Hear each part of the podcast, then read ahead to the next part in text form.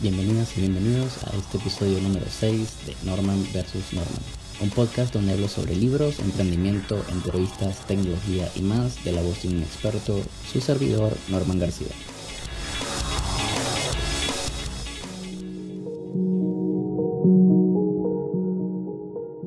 En este capítulo quiero compartir mi rutina diaria que me ayuda a ser más productivo. Son aprendizajes que he tomado de libros, talleres, contenido en línea, mentores y conocidos. Así que atentos porque estaré mencionando contenido que te puede ser útil. No siempre se cumplen, hay días que puedo saltar algunos pasos y eso está bien. La idea es no sentirse mal si por un día no haces check en tu lista diaria. Lo importante es entender que es un tropiezo y al siguiente día asegurarte de continuar. Comencemos.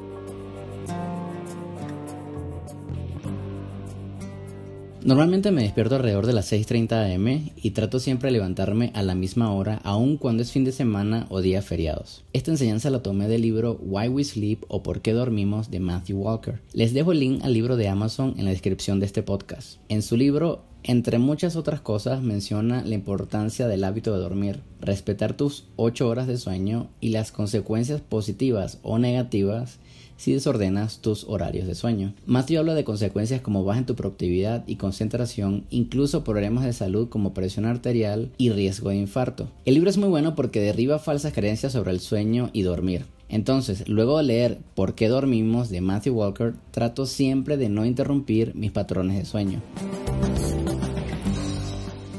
Lo siguiente que hago al levantarme es una secuencia de rutinas que comienza con un buen té. Puede ser un té de hierbabuena, o un té verde, algo suave. Antes solía tomar una taza de café, pero gracias al consejo de mi entrenador personal, les dejo el link de su Instagram en la descripción de este podcast, Peter, comprendí que dar a tu estómago una taza de café en las mañanas como primera ingesta luego de horas sin comer es perjudicial. Existe la posibilidad de desarrollar acidez estomacal y disrupción en tu apetito. Ahora bien, luego de mi té, tomo mi Kindle o mi libro electrónico y dedico al menos entre 30 y 45 minutos de lectura diaria. Normalmente son libros sobre negocios, emprendimiento, desarrollo personal, etc. Inmediatamente luego de terminar mi lectura, registro mi avance en Goodreads Goodreads es una aplicación que uso para reseñas de libros, encontrar recomendaciones, entre otras cosas. Para mí es como una especie de Facebook de los libros. Les dejo el link de mi perfil personal en la descripción de este podcast para que me agreguen como amigos. Inmediatamente luego de registrar mi porcentaje leído en Goodreads, cierro mi Kindle y hago 10 push-ups.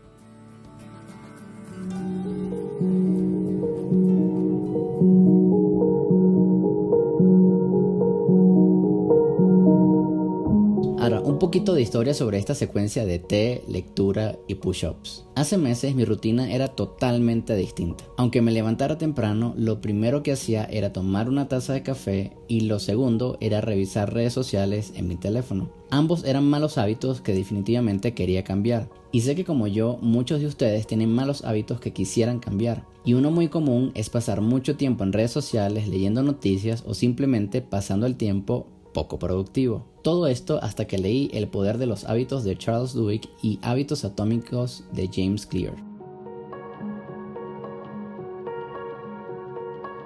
Les dejo los links de ambos libros en la descripción de este podcast. Estos dos libros me enseñaron la estructura básica de los hábitos. Primero, estímulo señal segundo comportamiento rutina y tercero recompensa. En semanas anteriores realicé tres capítulos de la reseña del poder de los hábitos que pueden escuchar, pero básicamente me ayuda a cambiar el café por el té, el teléfono por el Kindle o libro electrónico y emparejar rutinas como push-ups que normalmente por sí solas no funcionan.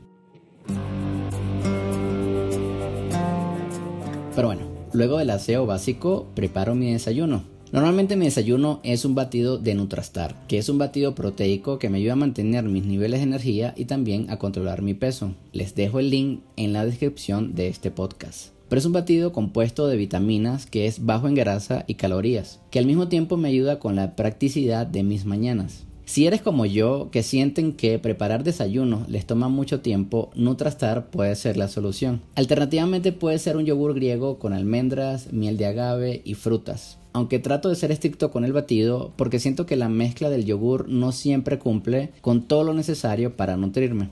Lo siguiente que hago es meditación y mindfulness.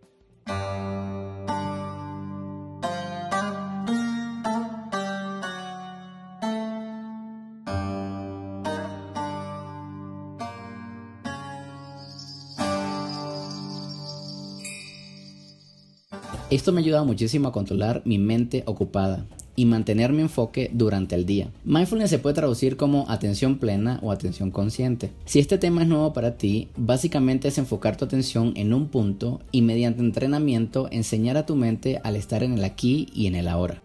La app que uso para meditar se llama Headspace. Les dejo el link en la descripción de este podcast. Lo que me encanta de Headspace es que tiene meditación para muchas situaciones particulares como creatividad, frustración, productividad, etc. Incluso recientemente han implementado playlists o listas de reproducción para escuchar mientras trabajas. Luego una sesión de meditación de entre 10 y 15 minutos salto a mi diario de 5 minutos.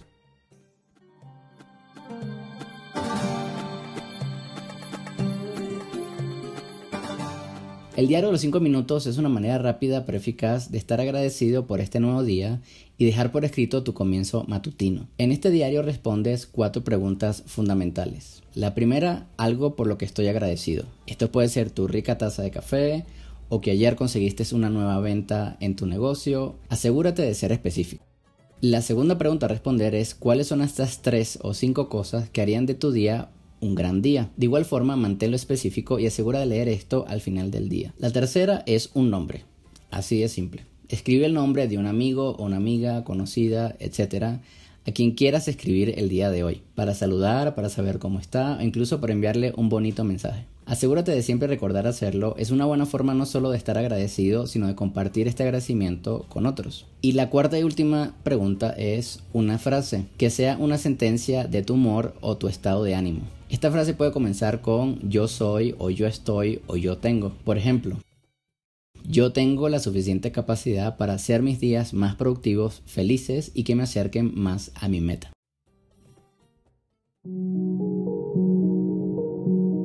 Para este momento ya son las 7.30 u 8 de la mañana, hora en que ya entro a mi horario de trabajo. Y para delimitar mis actividades laborales del día de manera más efectiva y productiva, uso dos técnicas que me han ayudado mucho. La primera es un sistema de calificación de tareas y es muy simple. Consiste en listar las 5 o más tareas importantes que debes realizar el día de hoy. Por ejemplo, la primera, responder mis correos electrónicos. La segunda puede ser revisar mi sistema de pagos. La tercera, enviar pagos a proveedores. La cuarta es revisar página web. Y la quinta, quizás contactar a ese cliente que es importante. En este ejemplo coloqué en una hoja estas 5 cosas que deberían ocurrir hoy. Y el segundo paso es enumerarlas por importancia. Es decir, Quizás lo primero que debería hacer por orden de importancia es enviar a pagos a proveedores. Entonces, al lado de la tarea coloco el número 1 y así sucesivamente. Esto me permite no solo tener mis tareas claras, sino cronológicamente numeradas por importancia.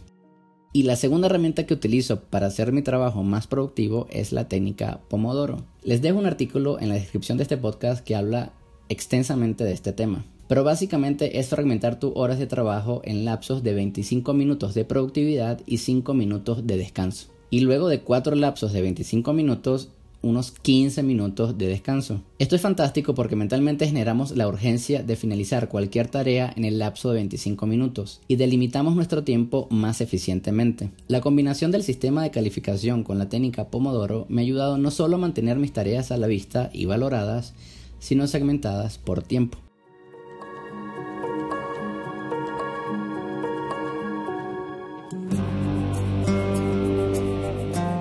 Y pues bueno, en líneas generales estas son mis rutinas diarias en las mañanas. ¿Siempre las cumplo?